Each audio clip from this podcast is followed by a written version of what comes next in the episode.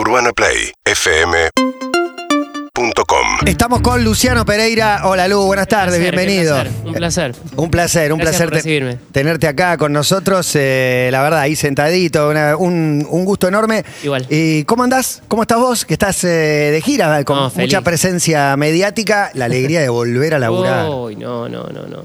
La alegría de trabajar, de poder hacer lo que a uno le gusta, eso es fabuloso. Ahí empezamos con una serie de conciertos en el Luna Park el fin de semana pasado y es, volver a, los pasillos, al camarín, a volver a encontrarte con la gente. Es como que eh, la vida tiene olorcito a nuevo, ¿no? Digo, nos reseteamos en esta pandemia y volver a trabajar.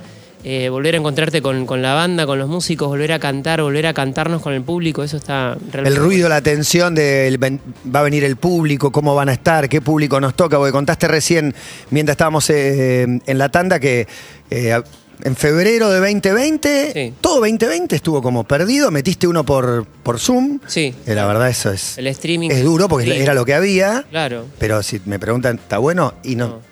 Un No, teatro vacío, frente a una cámara, difícil. No, no, horrible. A ver, es una forma también. Era la única herramienta que teníamos para estar, eh, para entregarle algo al público también y hacer un concierto y, y de alguna u otra manera también volver a trabajar. Pero, pero no hay nada que se le compare como un concierto en vivo. O sea, el contacto con, con la gente, con el público, eh, eso no tiene, no tiene comparación con nada en el mundo. La energía que se vive ahí es increíble. ¿Y es qué te pasa a vos con eso? Porque también nos decía fuera de aire que se percibe que la gente lo necesitaba también. Todo. Digo, es algo mutuo, ¿no? No, Me claro, imagino. lo necesitamos todo. Uno también, aparte de cantante, ser humano.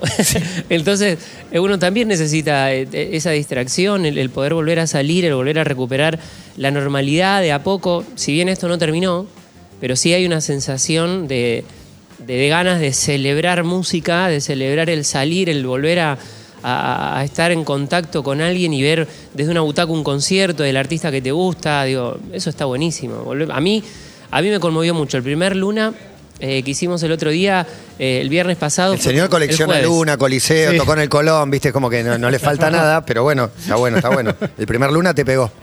Todos me pegan. Hacer un Luna Park es muchísimo. Hacer un concierto para mí es muchísimo. Yo agradezco constantemente que tener la posibilidad de hacer, aunque sea una sola vez, lo que a mí tanto amo hacer y me gusta. Pero después tenés la posibilidad de hacer, no sé, en este caso vamos a hacer 12 Luna Park. eh, 12 Luna Parks Es mucho. Es muchísimo. Es demasiado, ¿eh? es un montón. Pero imagínate si estoy contento por uno, imagínate por 12. Y encima la alegría que yo tengo poder compartirla con tanta gente. ¿Qué más? Me levanto y agradezco todos los días a Dios lo que me toca. O sea, Divino. es fabuloso. Y tuviste Colón justo antes de la pandemia. Justo antes. Ante la pandemia, Colón y se pone de novio. Es como que dijiste, me doy alguna. Agarrar la pandemia poniéndote de novio es un golazo. Está Sí, sí, perfecto. claro, claro. porque. Miro bien, miro bien, miro Eh, bien. Sí, y Teatro Colón, no sé si era sueño cumplido o, o en qué lugar. Ah, Yo estaba. eh, desde Luján hicimos una. Hacíamos, bueno, se hacían. Veníamos siempre a Buenos Aires, a Capital, a hacer la recorrida del planetario, el Teatro Colón, la cancha de River, la cancha de Boca, Caminito. Y el lo primer lugar donde bajamos con el colegio fue el Teatro Colón. Imagínate, yo bajé. ¿Cuántos estaba- años? Segundo año estaba yo, sé, 14 Sí, años. 14. Sí, ponele. Y dicen, bueno, nos vamos. Y había arrancado a ensayar la sinfónica. Yo no me quería ir. Había llegado, visto el Colón por primera vez y encima estaba ensayando una sinfónica. Y viene la mamá de una de las chicas, de una de, de mis amigas, y me dice, bueno, Luciano, nos tenemos que ir. Y yo estaba así como nubilado y le digo, el día que yo toque acá te voy a invitar. ¡Buah! Espectacular. Buenísimo. Y se quedó, de- bueno, sí, dale, nene, vámonos, dale. Nos fuimos. Es posible que ni lo recuerde ella, güey. No, sí, claro, se acordaba. Y yo le digo, hablé todo con la hija, le digo, escuchame, voy a tocar en el Colón. Hacé de cuenta que la llevas al Gran Rex a tu mamá a ver una obra, qué sé yo, y que aparezca en el Colón y que venga a mi concierto.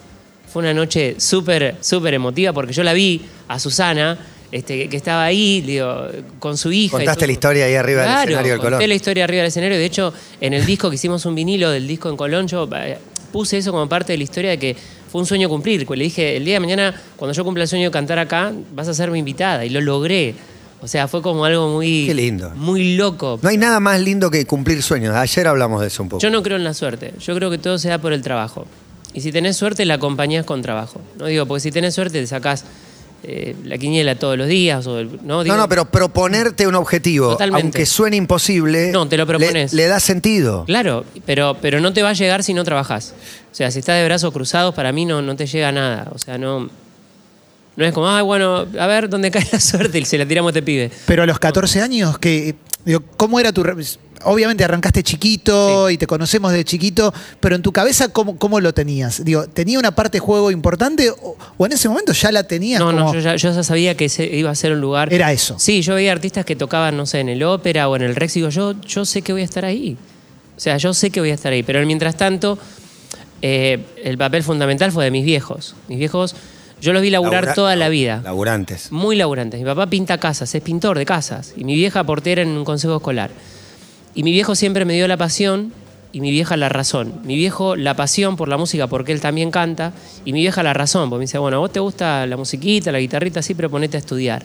Entonces yo de que tengo uso de razón tomando clases de guitarra, de piano, de canto, y cuando te llegan las oportunidades, por lo menos no estás eh, No, no. en bolas, digo. ¿no? Para eso te preparás. Para Claro. que en el momento de la oportunidad lo tu mejor las- versión de lo que claro. tenés prepa- ensayado, preparado. Tenés herramientas. Yo le voy a agradecer a mis viejos toda la vida eso. Me dieron las herramientas. Después está en uno desarrollarlas o no, seguir este, estudiando o perfeccionándote en lo que te gusta hacer. Pero ellos han hecho un trabajo del cual les voy a estar eternamente agradecido. O sea, dos tipos se rompieron el lomo laburando.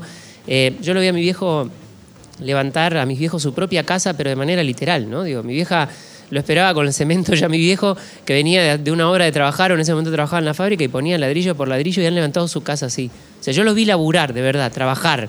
Claro. O sea, eso es tremendo. Y, a la- y me, acordé, me acordé un diálogo que tuvimos una vuelta volviendo de un partido en, el, en tu auto. Sí. Eh, creo que, que manejabas vos, que yo te pregunté por el destino y si no había algo como que como que sabías que, que te iba a pasar o algo así. Me acuerdo que me dijiste Sí. algo parecido a esto, que Sí. esa sensación de yo sé que al- algo, me- no sé qué, pero algo de esto que algo iba a me va pasar. a pasar. No, y aparte ¿Por es- qué es la pregunta?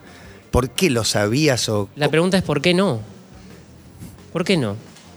Si vos ya Porque tenés la mayoría de la gente lo descarta antes de, proponérselo. No, claro, o por ahí también lo descubrís. Quizás yo creo que nací con una guitarra en la mano, ¿no? Porque en la casa de mis viejos, eh, los viernes, un viernes de cada mes, era peña en la casa de mis viejos porque el albañil tocaba el bandoneón.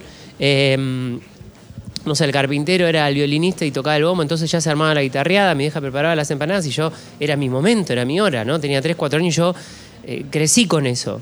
Crecí en, en una familia de laburantes que encima hacían música en vivo en mi casa. O sea, ¿qué más puedo pedir? Combo. Pero el combo era perfecto, era buenísimo. Pero, pero sí ya mm, eh, como que sentí que de chico yo ya sabía que, que era esto lo que yo quería para mi vida. Y hay gente que lo descubre por ahí eh, más de grande. Claro. O hay gente que está en una profesión que no, no se siente cómodo y empieza a buscar otros rumbos. Pero a mí me hace muy feliz cantar y me hace muy feliz desde que tengo, creo yo, uso de razón. ¿Y cómo funcionaron en, en esta carrera que tenés, que, que es una carrera muy grande para la edad que tenés? ¿Cómo funcionaron las, las dificultades cuando, no sé, te enfrentaste a problemas de salud? ¿Qué, qué- qué sacas de todo eso? Digo, hoy con, con la distancia, ¿son aprendizajes? Sí, ¿Te- ¿Te claro. hicieron más fuerte? Igual quiero, quiero decir que tiene 40, ¿eh? porque parece 22. Sí. Hace 20 años Gracias, que parece Matías, 22. muchas Sí, gracias vos, pero hace amigo. 40 años. Muchas gracias. Y- Ah, pero cantas soy a viejo, Soy 35. el único viejo yo. 40, ¿no? Yo- 40, 40, tengo Bueno, 40. ese pendejo tiene 23, mirá la cara. Y 35 de carrera, parece. Acá en el tipo. no sigue, no dan los números. Por Es que en realidad el mucho. problema de, de- de- de salud fue que aproveché para hacerme un lifting, me estiré la cara. Tiene muy buena piel. Pero en serio, digo, ¿qué, qué- qué te deja todo eso? Digo, ¿Cómo funcionó en vos las dificultades? Siendo una persona que tiene tan marcados los objetivos y tanta necesidad de trabajar. Eh, aprendí a que uno propone también y Dios dispone, porque a veces tenés tantos objetivos y a veces eh, te olvidas de que podés llegar a, podés llegar a tener un problema de salud. Sí, claro. No, te olvidas que sos Claro, un ser claro. humano, vas embalado como todo y a veces las pausas también están buenas para decir, bueno, bueno, bueno, bueno, bueno, para, para. Mm. Hay mucha vulnerabilidad, somos seres humanos, hay momentos en donde tenés que bajar también un cambio y ahí empezás a ver otro lugar. Eh, soy católico, creyente, no soy un pastor ni ando mendigando tampoco, pero sí me aferré mucho a la fe después de lo que me pasó. Eh, eso me ayudó muchísimo. También a comprender, ¿no? Digo, porque eh, en, en- en- esta cosa tan vulnerable que somos los seres humanos, de, repente no valoramos un montón de cosas. En mi caso en particular, que sí, bueno, me levanto todos los días ya preparás, ya el día y no, y tengo que hacer esto y que es. Pero pará, te levantaste, miraste, ves, tenés un árbol enfrente, olés, sentís el viento, podés abrazar a tu chica, tenés un perro, eh, tenés amor, estar, empezás a mirar alrededor, tenés un techo, tenés un plato de comida, eh, tenés donde bañarte y no pasar frío ni calor. Y, y ahí eh, es cuando decís, tengo más para agradecer que para pedir. Y en un momento donde, eh, yo siempre digo, donde me revolotearon los cuervos, cuando la pasé jodida de salud, eh, aprendí que bueno, que está buenísimo eso. De, bueno, hoy mira, puedo caminar, hoy puedo Claro. respirar bien. No digo que tenés que hacerlo por ahí todos los días, porque uno lo toma ya de manera cotidiana, pero a veces en la vorágine decís, che, pará, un ratito, ¿qué tengo alrededor? ¿Qué hay? Está todo bien, tengo salud, mi familia, mis amigos, trabajo, mi chica, está todo... Vamos, adelante, seguimos. aparte la mirada ajena te, te pone en el lugar de pobrecito, de víctima o de algo No, no, así. para nada, no, no, no. Y lo contrario, me parece que nadie disfruta más del minuto a minuto de lo Totalmente, cotidiano, de no, que, el que se pegó algún palo o le pasó algo. No, claro, a ver, claro que decís, uh, qué garrón lo que le pasa a este pibe, lo que le- pero como me pasó a mí, le pasa a un montón de gente. Sí, ¿eh? sí, o sea, uno porque por ahí está más expuesto, pero, pero es muy loco que, que- que- que una situación y, y este del por qué no, porque en el momento dije, Claro, claro. ¿por qué a mí, boludo? O sea, No, pero lo que quiero eh, preguntarte, eh, digo, no, no quiero, no quiero dar vuelta, es, es bien qué es lo que, lo- cómo estás o qué es lo que tenés, porque el, el modelo fake news es eh, detestable donde lo mires, pero creo que es mucho peor en el tema de la salud, porque no, y está a la orden tenés algo día, sí. delicado. Claro, el título clickbaitero Ajá. al lado de un problema de salud, me parece que es la peor combinación, ¿viste? Porque es poner una palabra, una foto y asustar a miles que después, eh, aprendí ayer que el 95% de la gente lee solo el título, no lee ninguna nota. Y el título, bueno, puede. Por eso lo que te quería preguntar es: ¿cómo estás? ¿Qué tenés? ¿Estás bien? Y acá me... Yo te- pero yo te veo, para mí no tenés nada de nada, o sea, nunca te vi mal. Pero No, estoy, estoy- te veo perfecto. No, estoy feliz, estoy muy contento porque puedo entrenar, puedo salir a correr, juego al tenis, entreno, hago boxeo, o sea, eh, me gusta ir al gimnasio, eh, ando en bicicleta y encima puedo trabajar de lo que me gusta. Más no puedo pedir, está No, buenísimo, perfecto. eso está perfecto, pero, pero de salud realmente me siento súper bien, si no, no podría hacer todo lo que estoy haciendo. Eh, y el resto, qué sé yo, contra- con, con las noticias falsas y el fake news, es como, eh, ya aprendí a no luchar contra eso, porque a veces es un gran desgaste el que uno hace en querer explicarle a todo el mundo. No vale la pena. Y a veces no, no vale la pena, perdés demasiada energía y lo, lo explicás en casos puntuales y el que lo quiere entender, entender bien y el que no, bueno, no, no, no puedes cambiar la cabeza de, de tanta gente. Cuando te pasan tantas cosas, como, como a vos en solo 40 años, 35 de carrera, que cantás frente al Papa. no, 35 no, pero hay, hay 40, 20, 21. 39 años de carrera. claro, Sí, claro, sí. 39. 40 años. 45 años de carrera. 45 Ah, años bueno. de carrera. Antes de nacer ya Antes de nacer el tipo ya se había sacado dos discos. El momento que te sacás el buzo y tenés la remera, la 10 del Diego de, de Boca, de año Medio 81, rota. cantando el himno en su partido homenaje. Eh, ¿En qué lugar de tu carrera lo, lo pones? Porque no es un show personal, pero mezcla todo, ¿viste? ¿En qué lugar está eso? Mezcla la pasión por el deporte, eh, el amor a un ídolo máximo del fútbol como futbolero, eh, la cancha de boca, Claro. Como el escenario. mundial enfrente mío porque estaban todos los jugadores del mundo mientras yo estaba cantando el himno. Verdad. Eh, y, y- y cantar la mayor canción patria de mi país. O sea, eh, no, se juntó todo, no. Está eso y después está el resto. Bueno, pero pará, hay otra parte del resto que a mí me gusta mucho, que es una vez que vos estabas cantando en, en el teatro, y estaba él ahí y vos dijiste que venga y decía, no, no, como yo. No, esa esa fue genial, porque yo antes llamé y le digo, che, díganle a Diego si lo puedo nombrar y demás. Sí, sí, no tiene, que no tiene problema, dijo que no tiene problema. Digo, bueno, genial. Digo, bueno, quiero decirle a todos ustedes que está con nosotros Diego Maradona, digo, acá en, el- en- en este teatro hermoso. Diego, ¿te subís a cantar un tema? No, no, me hace, no. Se hizo el vergonzoso.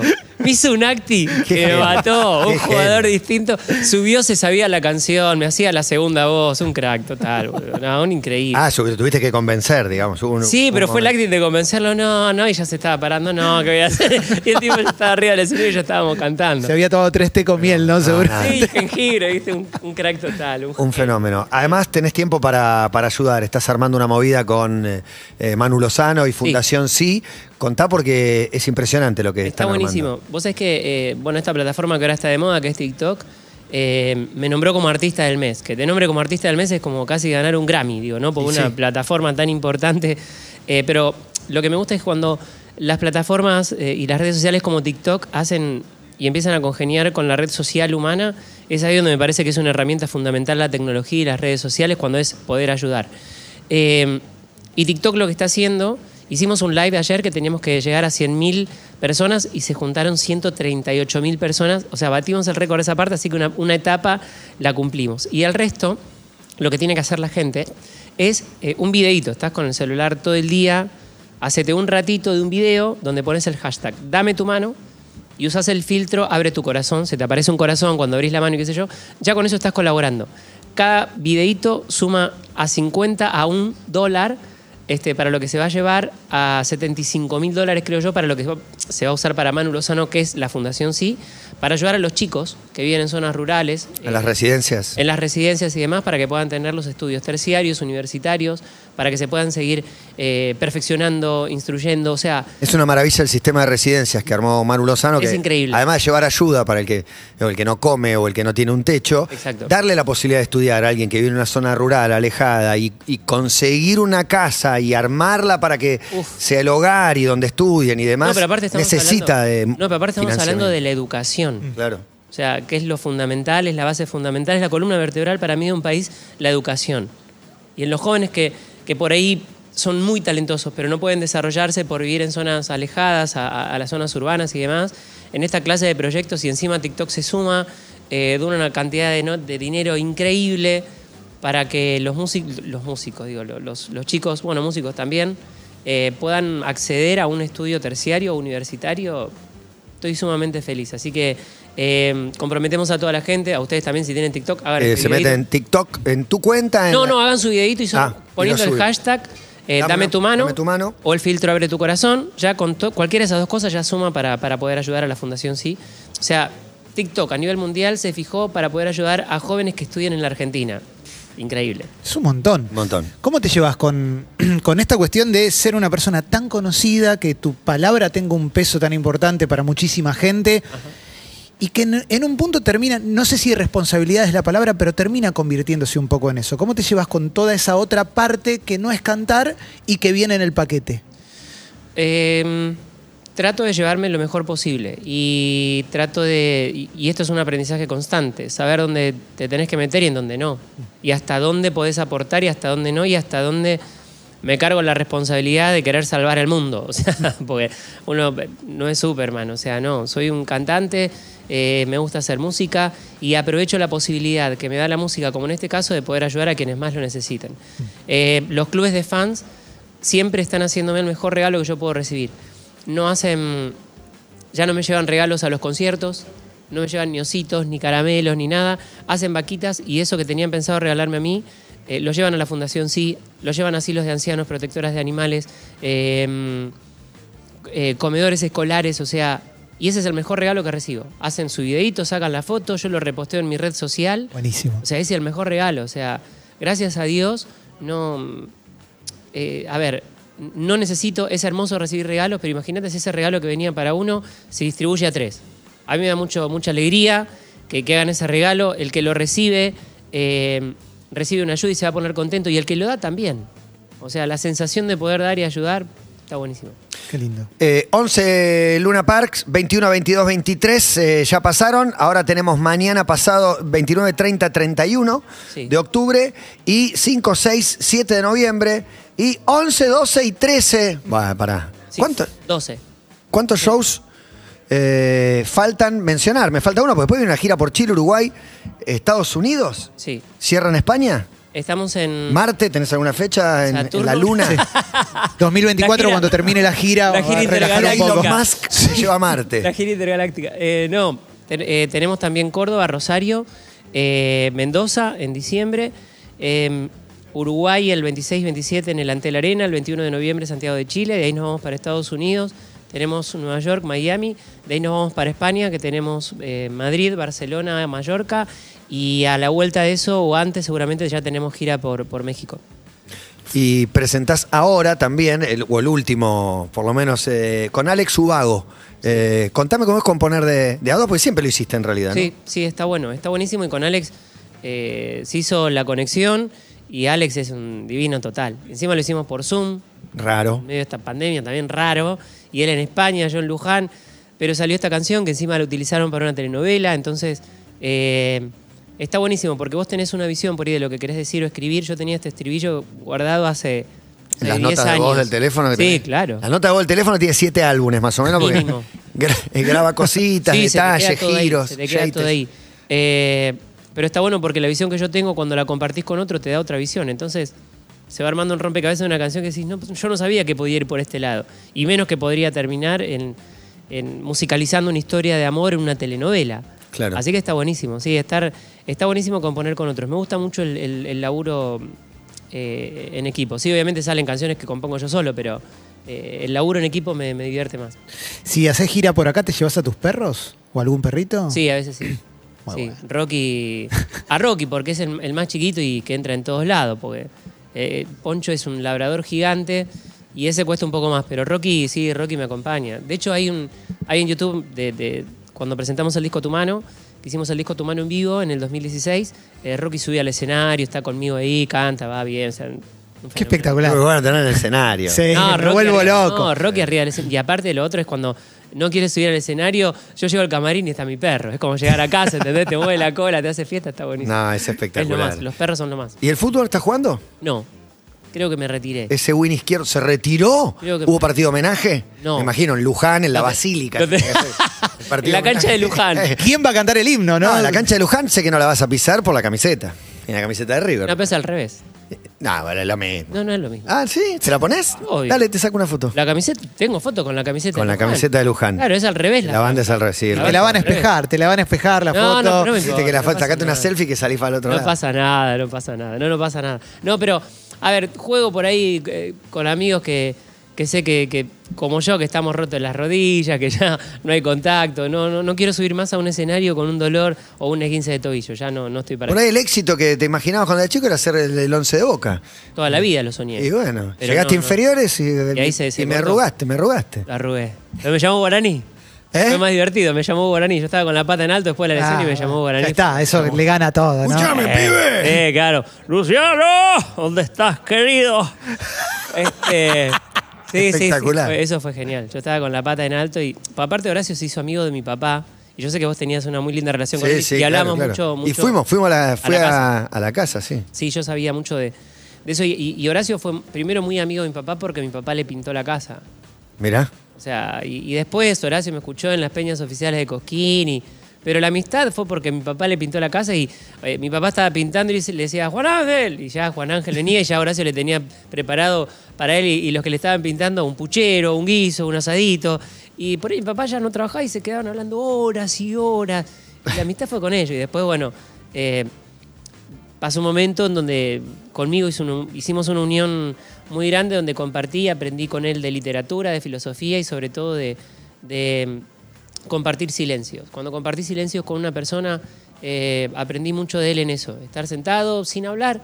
Después yo de una gira llegaba a mi casa, agarraba la bicicleta y me iba hasta la casa de él y él ya me esperaba con una picadita o unos mates y era o charlar o el mismo silencio, era lo mismo de nutritivo para el alma que cualquier cosa. Hermoso lo que contás, Lu. Hermoso, bueno. hermoso. Es Luciano Pereira. Lo pueden chequear en TikTok, en Instagram, en alguno de los Luna Park con la gira planetaria que está encarando ahora. Un placer siempre recibirte. Ojalá nos volvamos a encontrar Ojalá, en el verde que sea más césped. seguido, que sea en el verde seguido. césped alguna vez. No. Que tiremos, por tiremos paredes. muchas Por favor, un placer. por recibirme, un placer. Urbana Play 1043.